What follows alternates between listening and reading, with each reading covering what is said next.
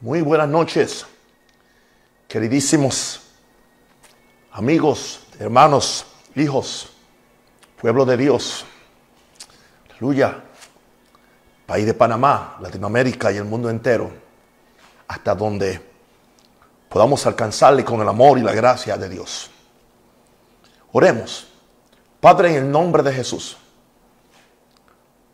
Jehová Dios de los ejércitos, Rey de los santos, Padre nuestro, Dios poderoso, gracias que podemos llegar a ti en el nombre de Jesús, sin necesidad de ningún otro intermediario, sino por medio de Jesucristo, el verbo hecho carne, el Hijo de Dios, que nos ha salvado de nuestros pecados, que nos ha dado vida eterna y una herencia por gracia. Y nuestro nombre está escrito en el libro de la vida de lo cual nos regocijamos. Padre, con esta seguridad hoy, oh Dios, vengo ante ti como el instrumento que tú me has hecho para tu gloria. Humildemente, Señor, ayúdame a traer la palabra de verdad, no una idea personal, no un prejuicio de mi mente, Señor, sino la pura palabra que sale de, de la boca de Dios. Padre, en este mundo de tanta confusión y, tantas problemáticas, oh Dios, necesitamos oír la voz de Dios. Háblanos, oh Dios, en esta noche. Yo quiero escucharte y pido que este pueblo también te pueda escuchar. Te lo pido, Padre, en el nombre de Jesús, nombre que sobre todo nombre, ante el cual se dobla toda rodilla de los que están en los cielos, en la tierra y debajo de la tierra. Y toda lengua ha de proclamar que Jesús es el Señor.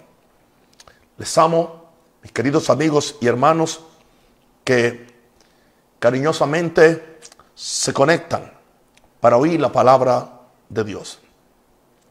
Hoy no traigo un mensaje profético, hoy no voy a decirle que fue que Dios me lo dio por la mañana, sino que traigo una enseñanza pastoral. Es más, una enseñanza. Y es acerca de Jesús. Hay una realidad que no podemos ignorar. La gente se pregunta, ¿dónde está la verdad? ¿Quién tiene la verdad? Unos dicen, es aquí, otros dicen, es allá, otros dicen, nosotros somos la única iglesia verdadera, otros dicen, somos la única iglesia original, otros dicen, nosotros somos la única iglesia santa, otros dicen, somos los escogidos. Y bueno, sucede que muchas veces eso confunde a la gente. Y la gente cree que lo que nosotros los humanos hemos hecho con la revelación de Jesús y lo hemos interpretado que necesariamente esa es la única verdad. Y el, el gran problema que incurrimos es cuando simplemente nos incluimos nosotros entre los salvos y excluimos a todo el mundo que no piensa como nosotros, quizás no adora como nosotros. No estamos hablando de un ecumenismo, ni de una inclusión donde incluimos en la iglesia al que no entra por lo que Dios ha dicho en su palabra. Quiero decirle a cada persona que me escucha, aleluya, esté seguro de lo que yo soy. Yo no estoy turbado en mi fe ni en lo que yo creo. Yo tengo una sola razón para mi fe. Léalo. Se llama Santa Biblia. La palabra de Dios. Mi fe, mi conducta, mi doctrina, si le puedo llamar. Aleluya. Mi confianza y mi esperanza está envuelto en estos 66 libros, desde Génesis hasta Apocalipsis. Y si no está de acuerdo a este libro, no importa cuántos buenos argumentos pueden ser argumentos analizados, pueden ser argumentos históricos, pueden ser argumentos doctrinales, pueden, ser argumentos filosóficos. Pero si no está de acuerdo a esta palabra, sea Dios veraz y todo hombre mentiroso. Sí que hay una verdad y es absoluta. Por cierto, está en Jesús. Jesús dijo, yo soy el camino, la verdad y la vida. Usted nunca me va a escuchar a mí diciendo que la única iglesia verdadera o cierta es la que yo lidero o el ministerio que yo pastoreo. Y que todo el que, el que no esté y, y que no vea la Biblia o que no sea parte de nuestra parcela eclesiástica está fuera del plan de Dios y no va a ser salvo. El día que yo le diga eso, soy un engañador, porque esa no es la verdad. Yo le voy a decir a usted la verdad. Dios ama a todo el mundo y Dios quiere salvar a todo el mundo. Esto no estamos hablando de esa doctrina universalista, que como Dios ama a todo el mundo, va a salvar a todo el mundo aunque no se arrepiente y continúe en pecado. Nunca usted va a oír esa palabra. Tengo suficiente temor de Dios para saber lo que es la verdad y lo que es la mentira. Y hay algo sobre la verdad que la verdad siempre prevalece. Yo amo la verdad. Y a veces la verdad está en labios de personas con las cuales quizás yo no comparto el 50% de lo que creen. Pero cuando me dice una verdad, yo creo esa verdad. Siempre y cuando que esa verdad esté de acuerdo con el reino de Dios y esté de acuerdo con su palabra. Aleluya. Eso indica que yo me he convertido en otra cosa de lo que yo soy. Yo vengo a decirle a ustedes, yo no me llamo por ningún nombre, por ningún nombre. Aleluya. Yo creo en el Evangelio. Aleluya. Yo creo en la santidad. Yo creo en la sangre de Cristo. Yo creo que hay un solo camino. Y yo soy, por encima de todo, soy cristiano. Soy discípulo de Jesús. Y más que nada, soy santo. Porque la Biblia nos llama santos. Y yo quiero hablar hoy porque es importante que en todo esto que estamos aquí, uh, estemos tan interesados en cómo salir del problema, en cómo prosperar, en cómo ser ayudado, en que no estemos deprimidos. Y todo eso tiene su importancia. Y yo oro por todo el mundo, no importa cuál sea la causa. Pero hay algo de lo cual no podemos perder de vista. Mis compañeros y amigos predicadores y mis hermanos en Cristo es, es Jesús. Jesús tiene que ser levantado en alto. Estamos aquí en la tierra para proclamar a Jesús, pero no para proclamar un Jesús falso, sino un Jesús verdadero, lo cual sería mi tema en esta noche. Proclamemos un Jesús verdadero. Quiero darle cuatro citas en primer lugar, de cuatro personas, porque son cuatro personas. Aleluya. Solamente que la, primera persona es un ángel. Y hablando de Jesús, aleluya, en, en Mateo 1.21 dice el ángel, hablando de la Virgen María, y creo que le estaba hablando a José, cuando José no quería tomar a María por su esposa, ¿entiende? porque ella, él no entendía por qué estaba encinta sin su intervención. El ángel viene en sueño y le dice, y dará a luz un hijo, y llamará su nombre Jesús. Ya que estoy en este asunto del nombre de Jesús, yo no voy a ser manipulado por nadie que quiere que yo pronuncie el nombre de Jesús en cierta forma. Cuando entramos en esos asuntos, ¿entiendes? Bueno, tienes que decir Yeshua. A menos que tú no digas Yeshua o Dios no te va a oír. O Jesús no te va a salvar. Porque tú tienes que pronunciar el nombre en el idioma original. Wow. Oh, no. Jesús es un nombre, uh, es un nombre romanista o es un nombre del griego. Hermano, yo lo siento mucho. Yo lo siento mucho. Eso es puro legalismo. Si tú te sientes bien diciendo Yeshua, eres mi hermano. Pero si yo quiero decir Jesús y si quiero decir en inglés Jesus, aleluya. Oh, es el mismo, es el mismo. Yo no estoy, aleluya, anunciando un, un mire, muchas veces hay, a la gente le gustan las superficialidades, tanto de nuestro campo como de, otros campos. Y de esto todos pecamos.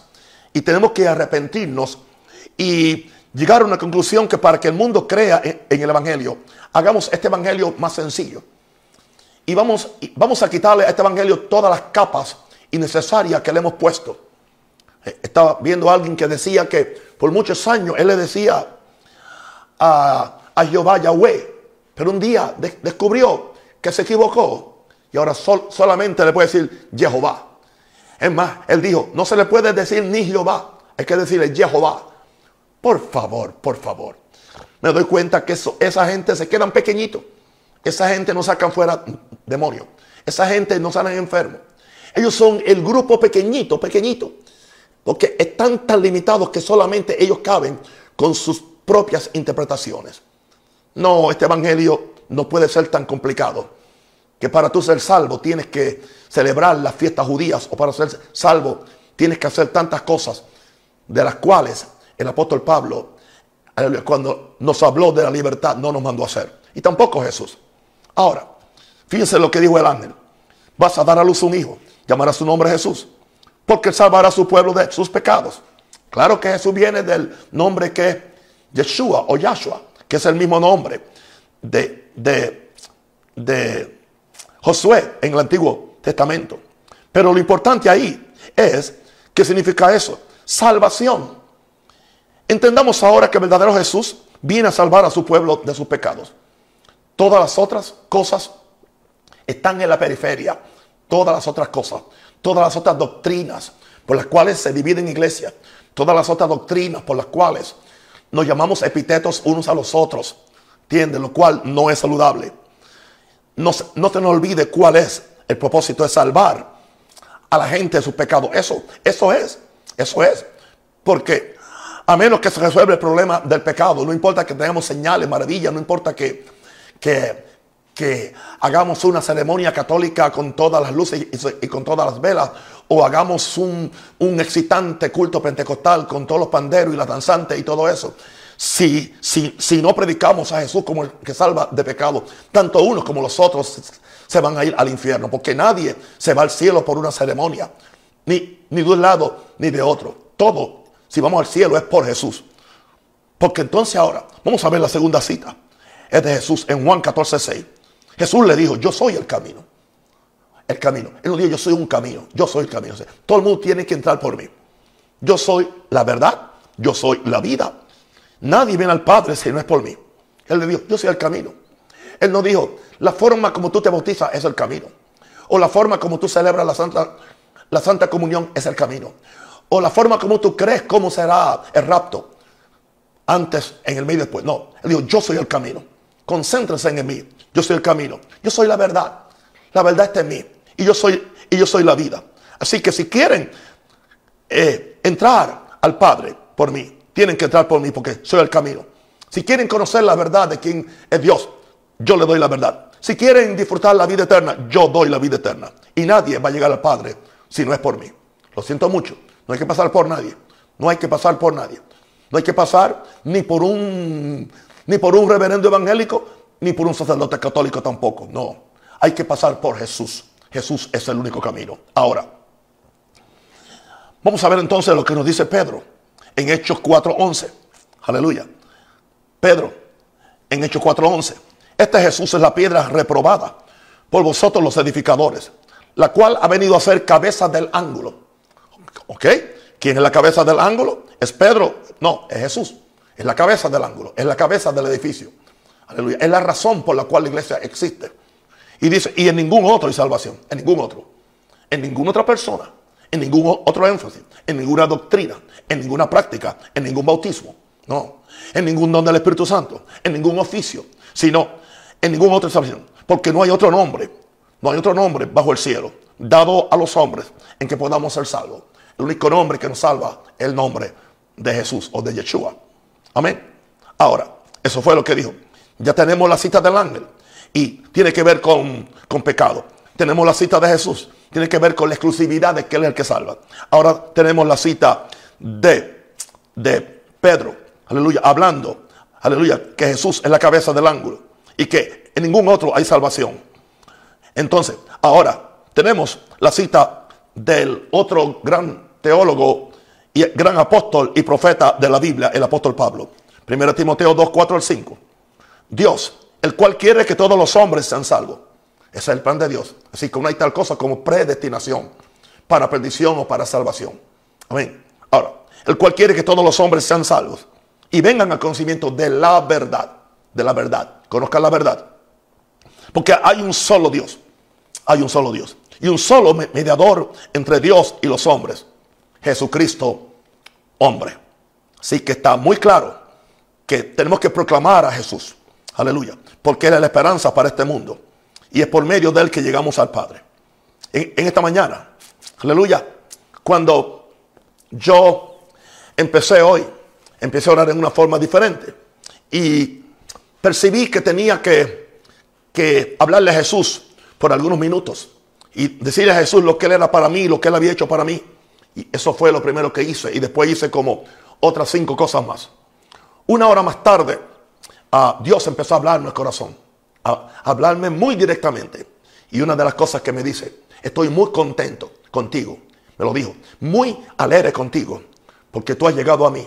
No por tu habilidad, no por tu sudor, no por lo que tú sabes, sino por mi hijo, porque yo honro a mi hijo. Y nadie puede llegar a mí si no entra por él. Nadie. Me dijo, nadie. No importa que seas profeta, que seas apóstol, que seas presbítero, que seas obispo, que seas cardenal, que seas papa, que seas apóstol. nadie, nadie, nadie, nadie. Y yo oí que el padre me dijo, estoy muy contento. Porque cuando tú reconoces a mi hijo, me está reconociendo a mí. Porque yo fui el autor de la salvación. Y yo fui quien amé tanto al mundo que envié a mi hijo. En otras palabras, creer en mi hijo es creer en mí. Aleluya. Eh, colgarte de mi hijo para subir a mí en la mañana es buscarme a mí. Por eso estoy contento contigo en esta mañana. Eso no indica que yo no lo hago en otros días. Yo lo hago todos los días. Pero por, alguna razón, en esta mañana, aleluya, posiblemente el Padre me quería recordar, aleluya, que lo que pasó ayer, y me lo dijo, que fue una, una, una, una enseñanza, que yo recibí. Y porque Él tenía un propósito también de que yo usara esa enseñanza para bendecir a muchos que han tenido el mismo problema y me han escrito dándome las gracias, aleluya, porque fui lo verdaderamente sencillo para decirle a ellos, aleluya, lo que puede pasar cuando aparentemente Dios se le esconde a uno por la mañana. Ahora, hablemos de Jesús en primer lugar.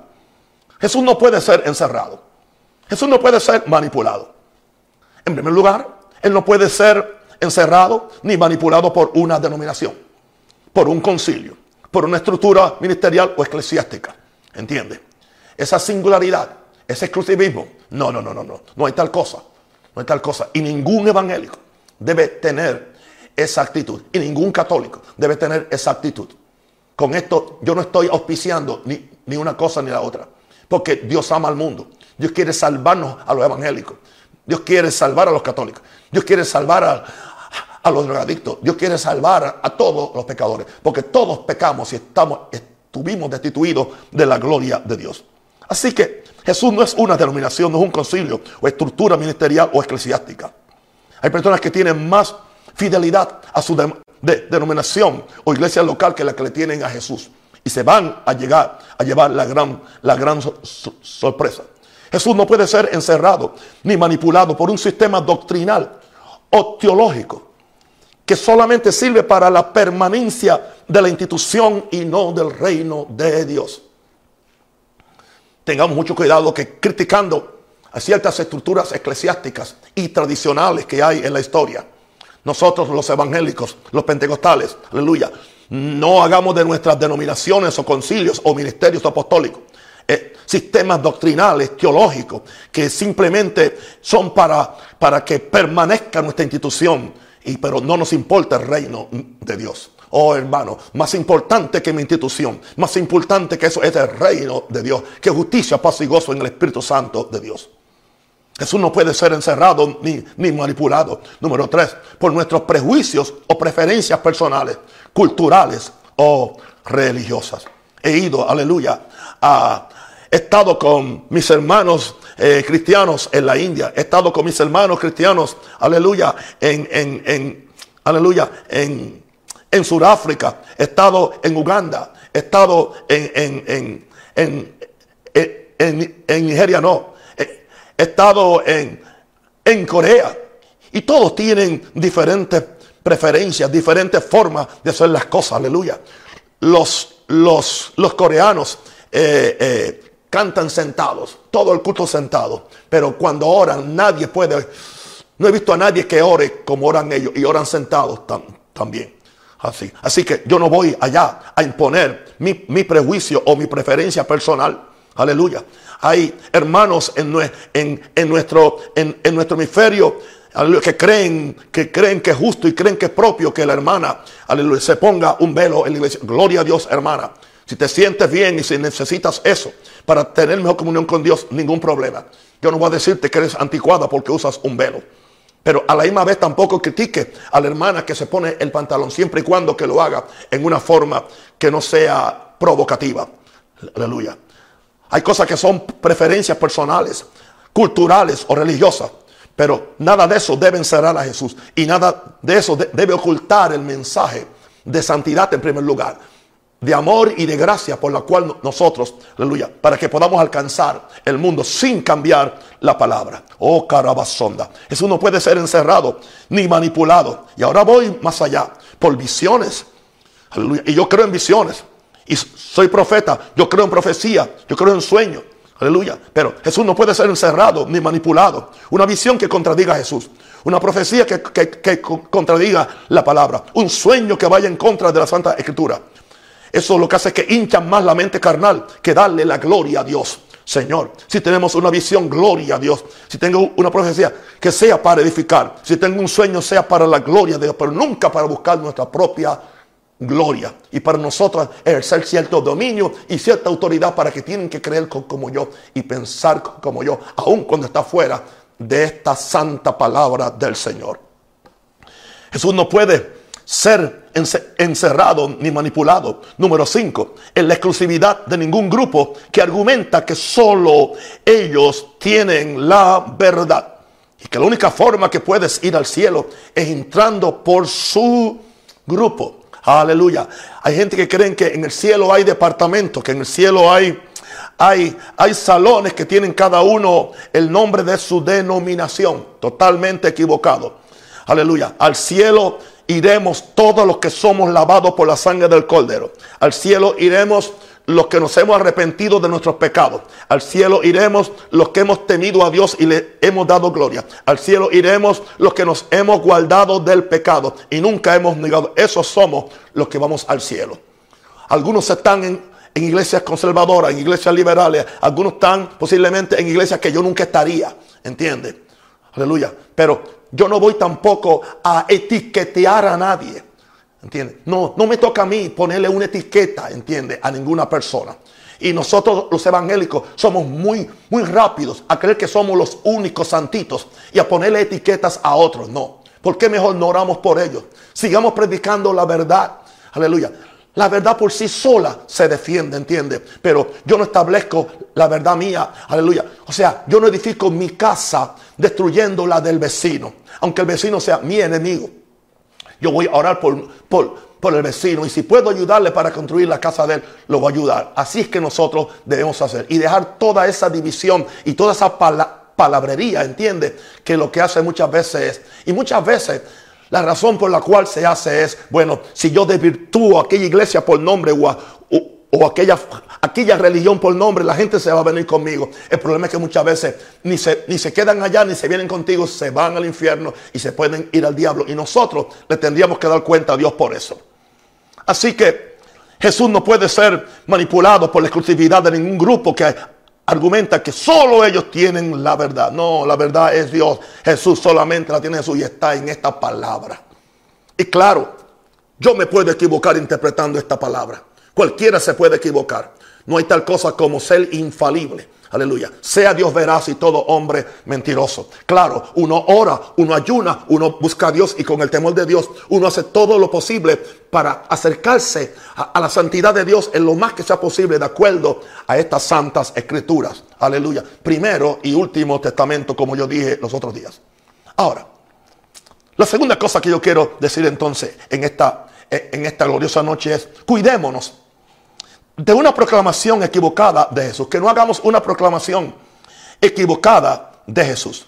Ah, en, en 2 Corintios 11.4 dice, por si, porque si viene alguno predicando a otro Jesús, que el que hemos predicado, o si recibís otro espíritu que el que habéis recibido, u otro evangelio que el que habéis aceptado, bien lo toleráis.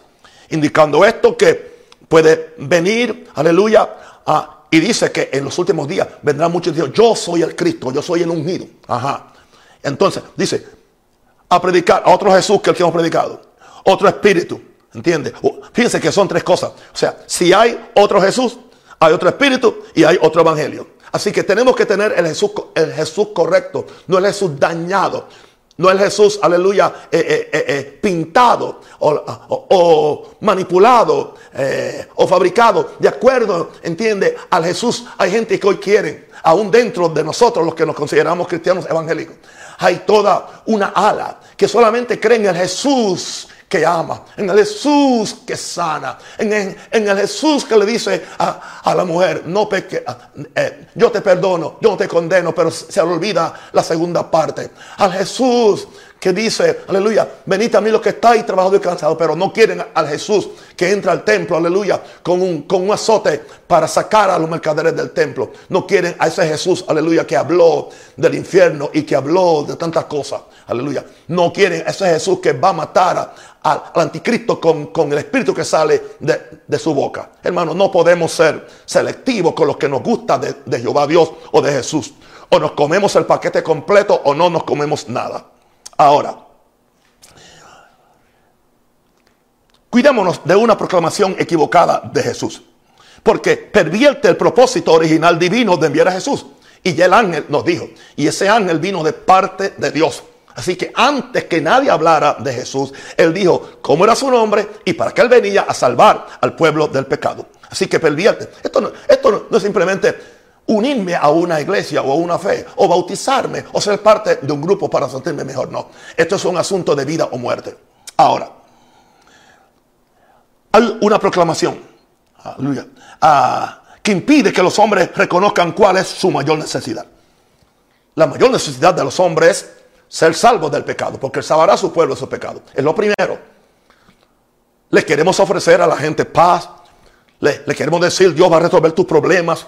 Dios va a sanar tu cáncer y Dios hace todo eso. Y Jesús ha hecho provisión para todo eso. Pero todo eso es resultado de la raíz que se llama el pecado. Por cuanto todos pecaron, están destituidos de la gloria de Dios. Ese mensaje es antiguo, ese mensaje es clásico, pero ese mensaje es para hoy. Porque es el mensaje eterno. Ahora, cuidémonos de una proclamación equivocada de Jesús que corrompe a la iglesia en la búsqueda de otras cosas que la hunden más en pecado.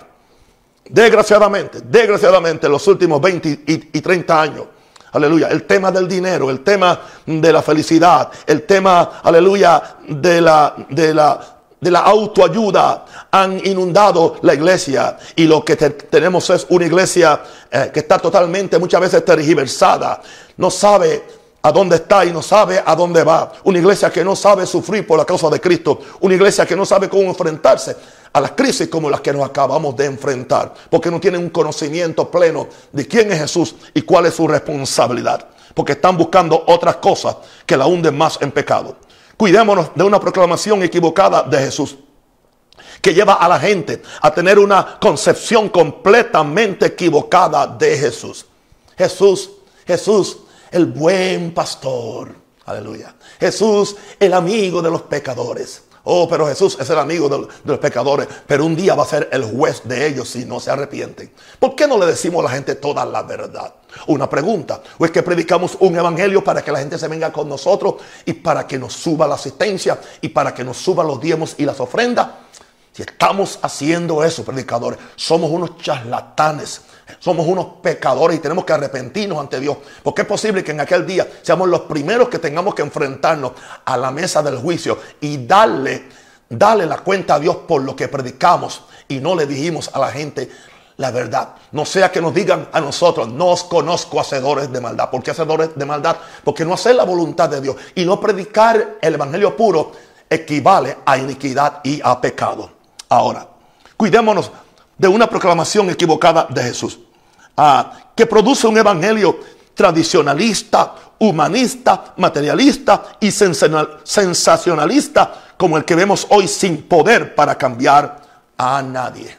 Prediquemos el evangelio, el evangelio de salvación de pecado el evangelio de santificación, el evangelio de la separación de lo secular, el evangelio, aleluya, de la venida de Cristo, el evangelio del sufrimiento, el evangelio, aleluya, de morir por mi hermano, el evangelio de caminar en amor. Ese es el evangelio, ese es el evangelio de Jesús. Ahora, vamos a ver, aleluya, a cosas que no son la prioridad del Salvador, hablando de Jesús. Una vez alguien vino donde Jesús en Lucas 12:13 y le dijo uno de la multitud, maestro, di a mi hermano que parta conmigo la herencia.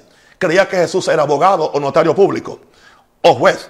Mas Jesús le dijo, hombre, ¿quién me ha puesto sobre vosotros como juez o partidor? En otras palabras, yo no estoy aquí para asegurar que tu hermano te dé lo que te pertenece. Yo estoy aquí para salvar tu alma. Y es un problema que hemos hoy.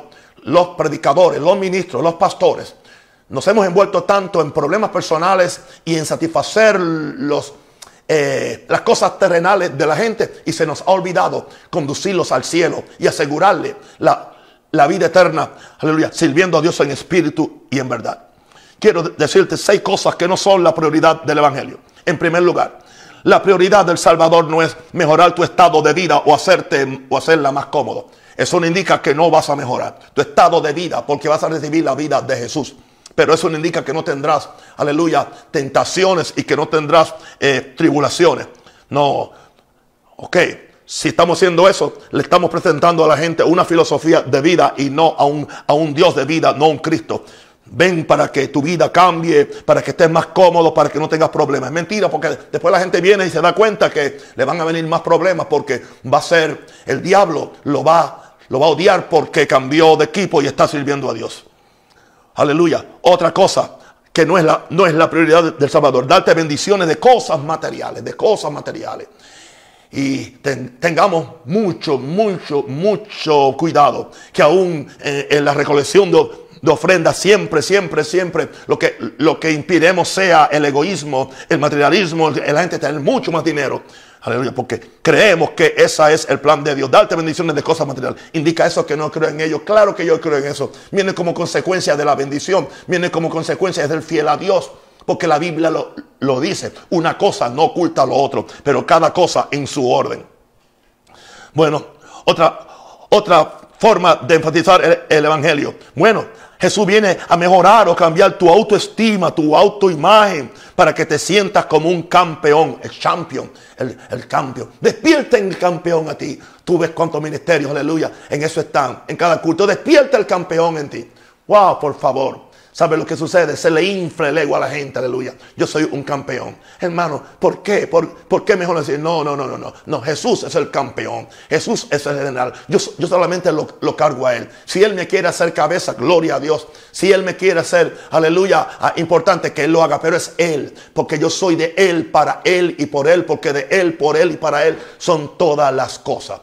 Yo vengo a certificar que ese evangelio es falso. Ese no es el evangelio. Hacerte un campeón, hacerte un general, hacerte. Por eso a mí no me gusta que, me digan el, el gran hombre de Dios. A mí me gusta que me digan el siervo de un gran Dios. Sigo siendo siervo. Se lo decía en esta mañana cosas que no son la prioridad del Salvador. Oh, Él viene para sanarte de tu enfermedad, para que pueda funcionar mejor físicamente. Porque Él, Claro que yo creo en, sanidad. Claro que yo oro por los enfermos. Se han sanado infinidad de personas que yo he orado y seguirán esta noche. Pero eso no es. Aleluya. Es, es, preferible que tú te vayas al cielo con un cáncer y no que te vayas completamente sano al infierno sin que nunca hayas tenido una enfermedad. ¿Indica eso que Dios quiere que lo tengas? No. ¿Indica eso que yo no voy a por ti? No. Pero estoy diciendo cuál debe ser nuestro, o sea, nuestro, nuestro énfasis nuestro énfasis. Tenemos cuidado que nuestro culto de impartición, impartición, impartición, impartición, y nunca le impartamos a la gente el temor a Dios. Sí, yo creo en culto de impartición y yo sé impartir y yo sé profetizar, aleluya, pero lo, lo primero que hay que impartirle a la gente es el temor a Dios y darle gloria. Ahora, cosas que no son la prioridad del Salvador. Hacerte sentir como un mini Dios que demanda cosas, un mini Dios, un mini Dios un mini Dios. Claro, la gente malinterpreta lo que Jesús dijo, vosotros sois dioses.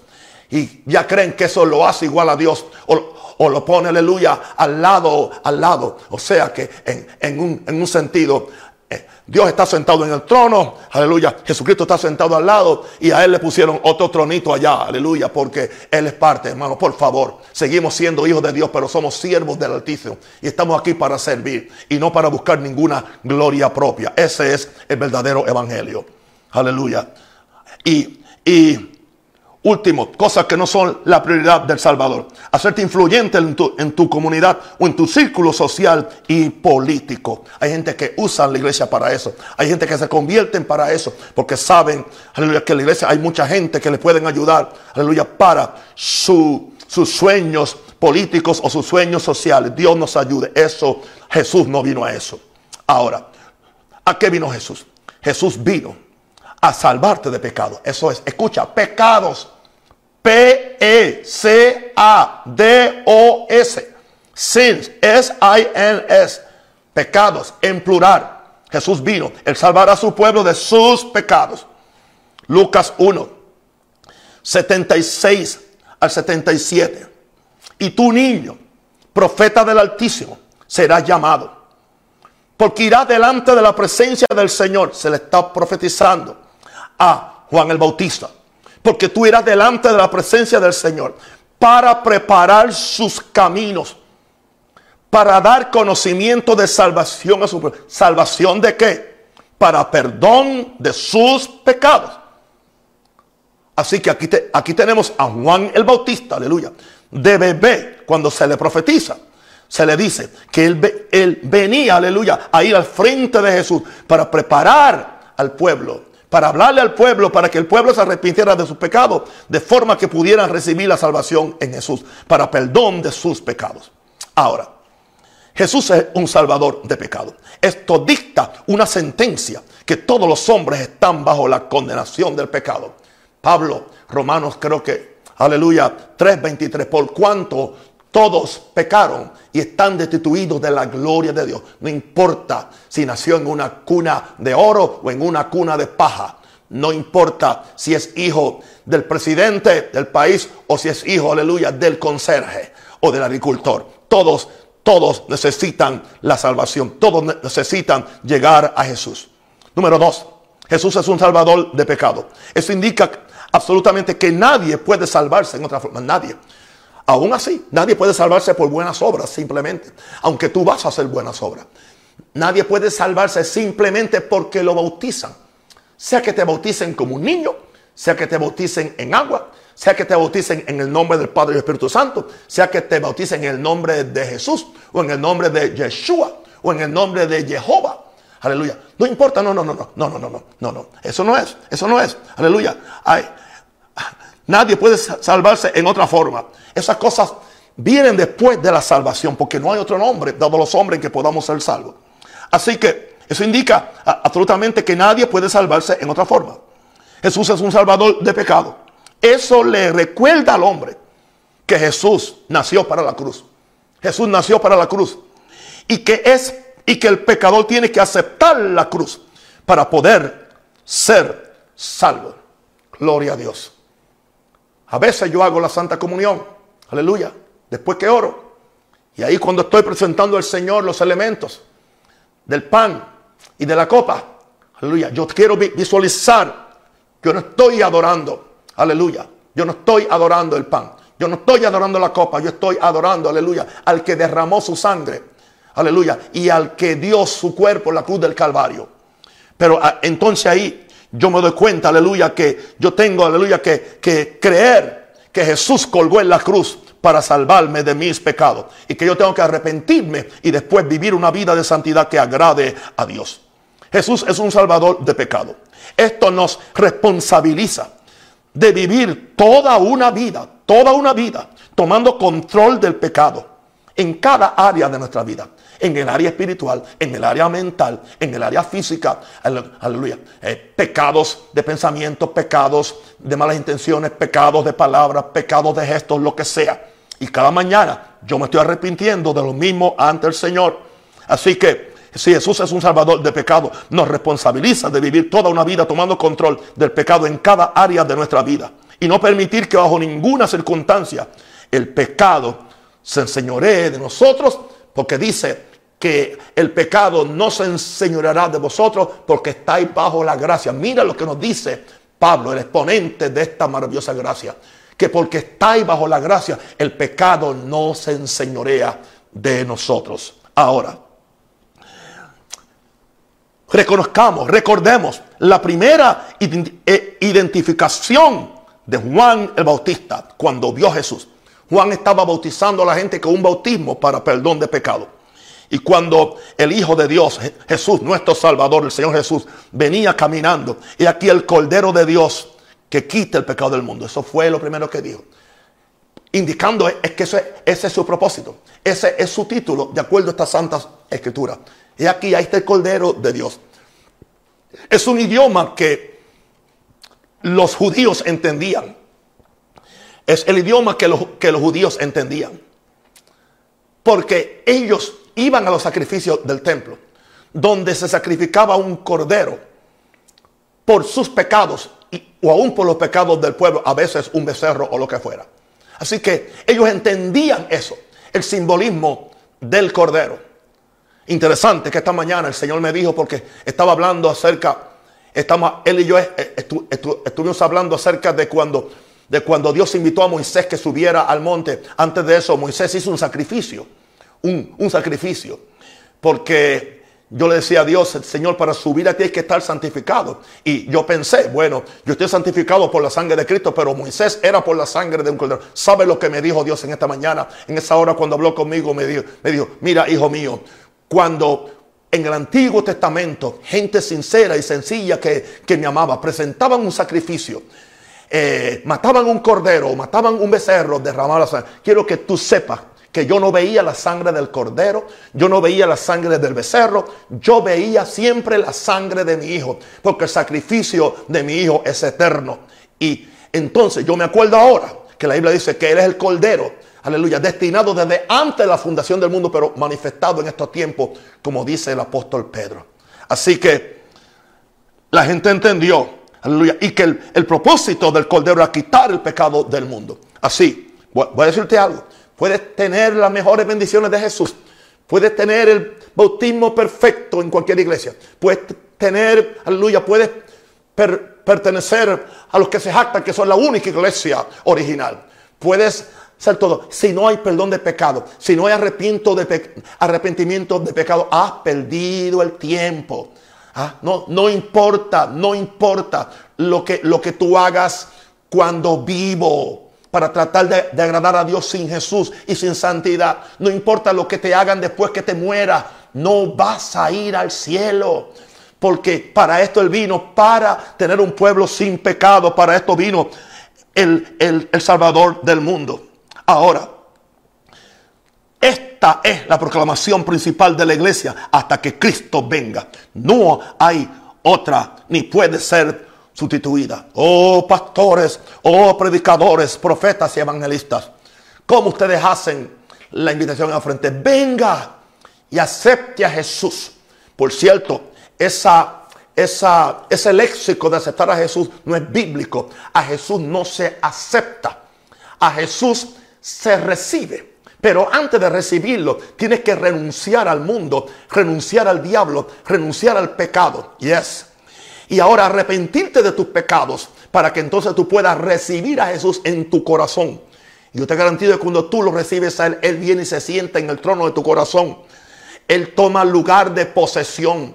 Él tiene derecho de posesión porque ahora Él derramó su sangre por ti. El Padre hizo el sacrificio máximo por ti. Ahora eh, espera que tú hagas el sacrificio máximo tuyo es rendirte a Él, espíritu, alma y cuerpo y vivir el resto de tu vida pegado a la cruz, pegado al Espíritu Santo, pegado a la Santa Escritura, orando y buscando a Dios para que tu salvación sea efectiva. No sea que en aquel día te alejes de, la presencia del Señor avergonzado. Cuando te digan, hacedores de mí, digo, lejos de mí, hacedores de maldad.